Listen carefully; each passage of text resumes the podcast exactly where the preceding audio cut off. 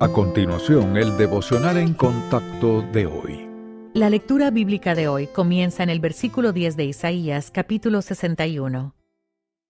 En gran manera me gozaré en Jehová, mi alma se alegrará en mi Dios, porque me vistió con vestiduras de salvación, me rodeó de manto de justicia, como a novio me atavió, y como a novia adornada con sus joyas. Porque como la tierra produce su renuevo, y como el huerto hace brotar su semilla, así Jehová el Señor hará brotar justicia y alabanza delante de todas las naciones.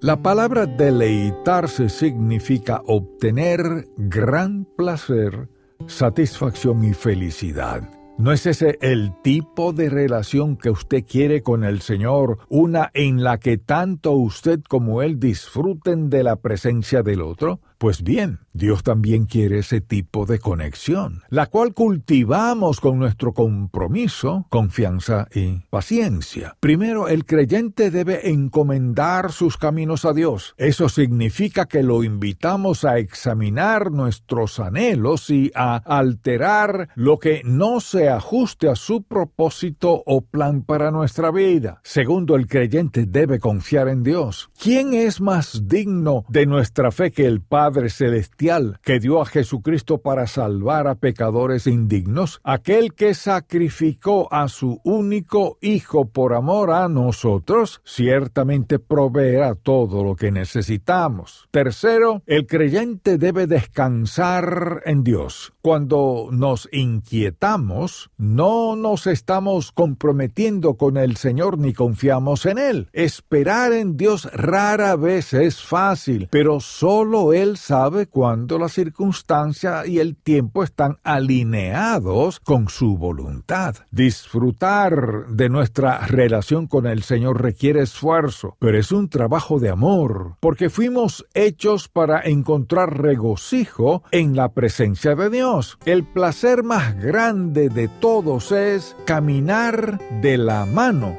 de nuestro Padre Celestial.